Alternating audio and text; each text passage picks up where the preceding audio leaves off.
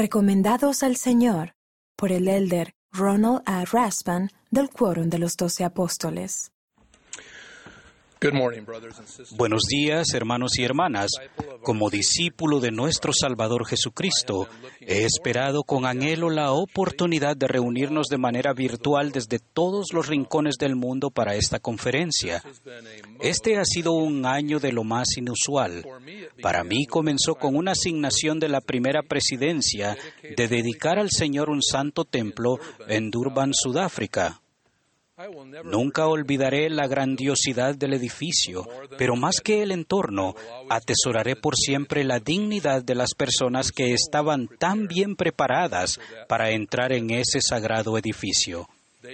Llegaron listas para participar de una de las bendiciones supremas de la restauración, la dedicación de una casa del Señor. Llegaron con corazones llenos de amor por Él y por su expiación. Llegaron rebosantes de gratitud hacia nuestro Padre Celestial por brindar las ordenanzas sagradas que llevan a la exaltación. Llegaron dignas.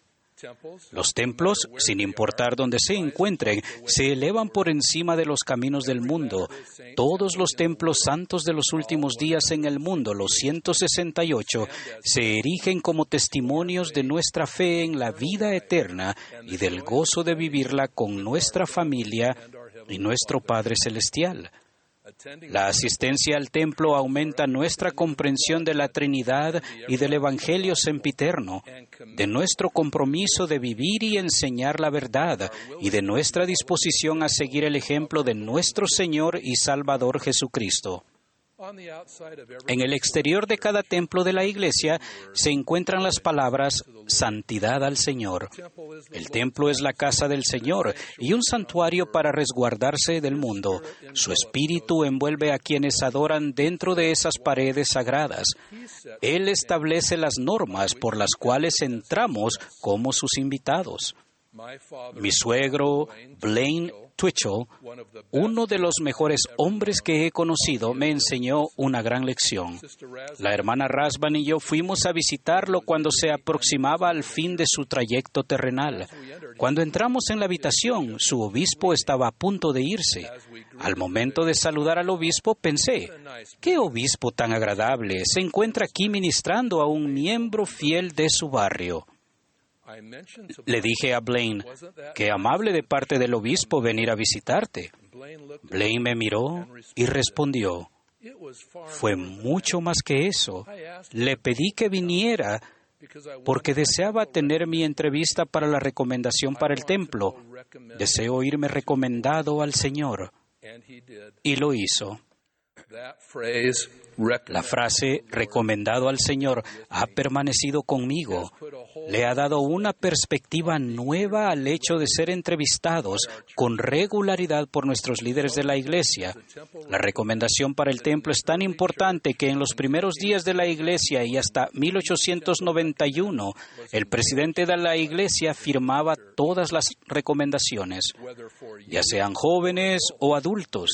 Su entrevista para la recomendación para el templo no tiene que ver con qué hacer y qué no hacer.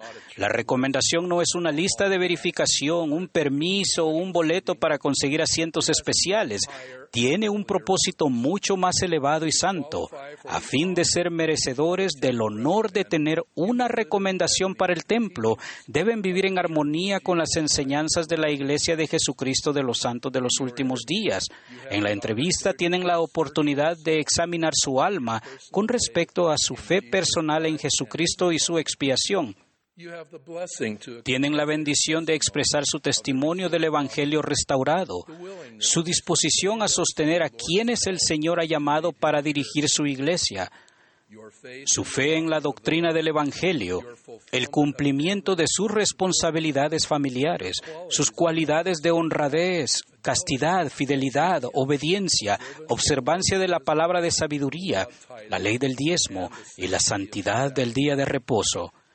Esos son principios fundamentales de una vida dedicada a Jesucristo y a su obra.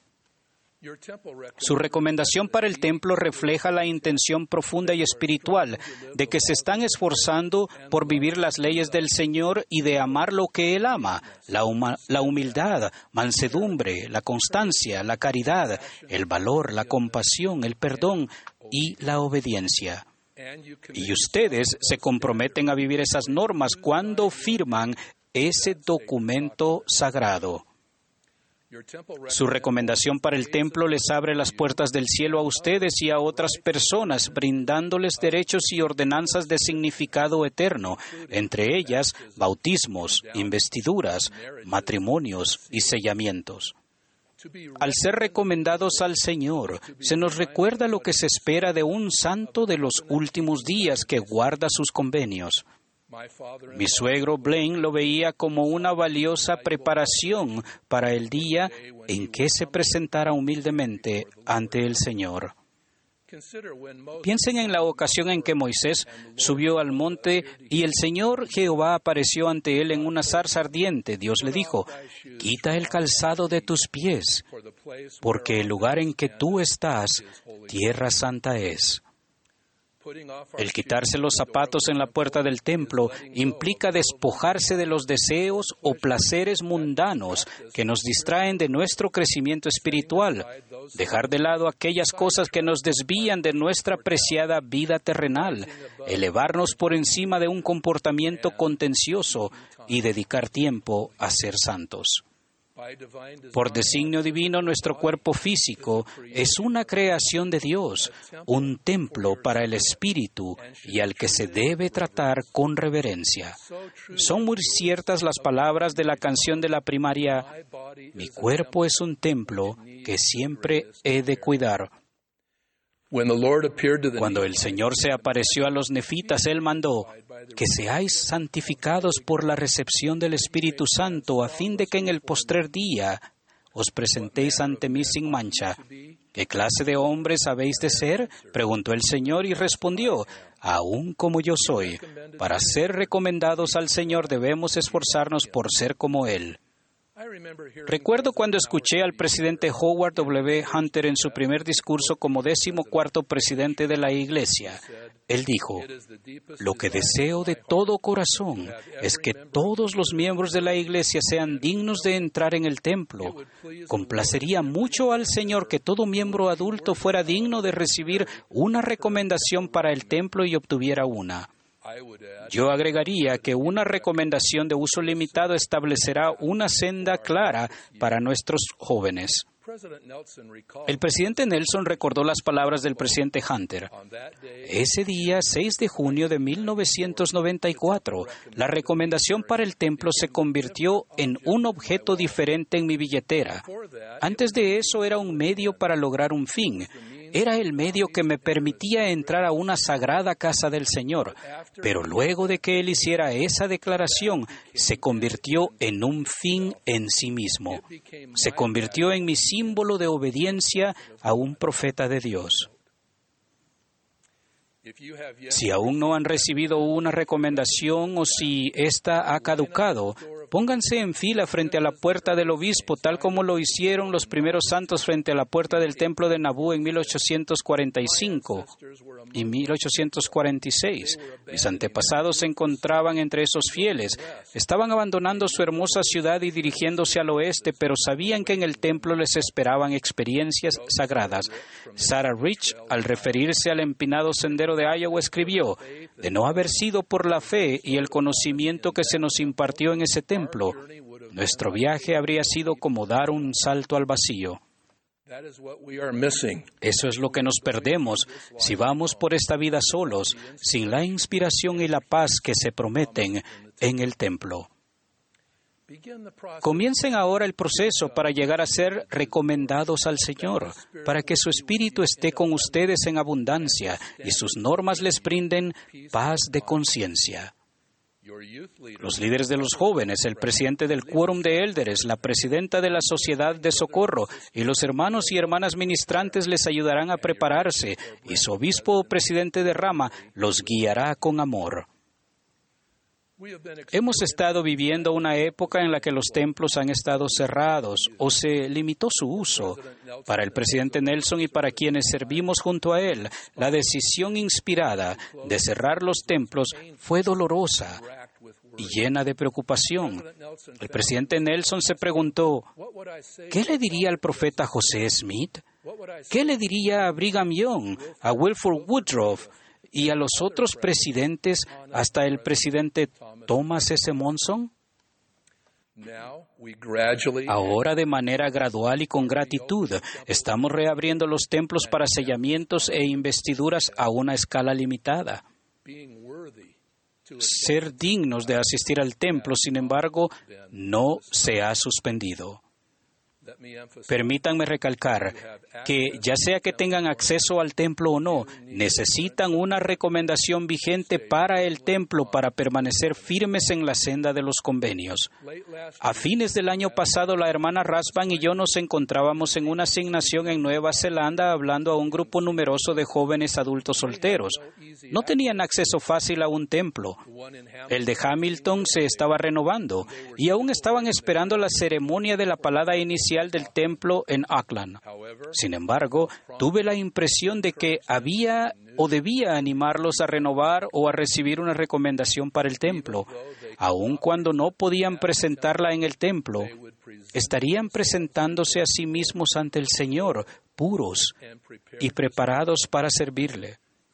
El ser dignos de poseer una recomendación vigente para el templo es tanto una protección del adversario, porque han hecho un firme compromiso con el Señor con un respecto a la vida de ustedes, así como una promesa de que el Espíritu estará con ustedes. Llevamos a cabo la obra del templo cuando buscamos a nuestros antepasados y enviamos sus nombres para que se efectúen las ordenanzas por ellos.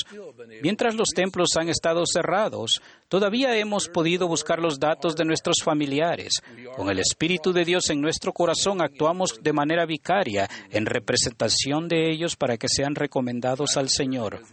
Cuando trabajaba como director ejecutivo del Departamento de Templos, solía oír al presidente Gordon B. Hinckley referirse a un pasaje de las Escrituras que pronunció el Señor acerca del templo de Nabú. Continúese sin cesar la obra de mi templo, así como todas las obras que os he señalado, y redóblense vuestra diligencia, perseverancia, paciencia y obras, y de ningún modo perderéis vuestro galardón, dice el Señor de las huestes. Nuestra obra, en el, nuestra obra en el templo está vinculada a nuestra recompensa eterna. Recientemente se nos ha puesto a prueba. El Señor nos ha llamado a trabajar en los templos con diligencia, perseverancia y paciencia. El ser recomendados al Señor requiere esas cualidades. Debemos ser diligentes en vivir los mandamientos, perseverar en dar atención a nuestros convenios del templo y estar agradecidos por lo que el Señor continúa enseñándonos acerca de ellos, y ser pacientes mientras esperamos que se reabran los templos en su plenitud.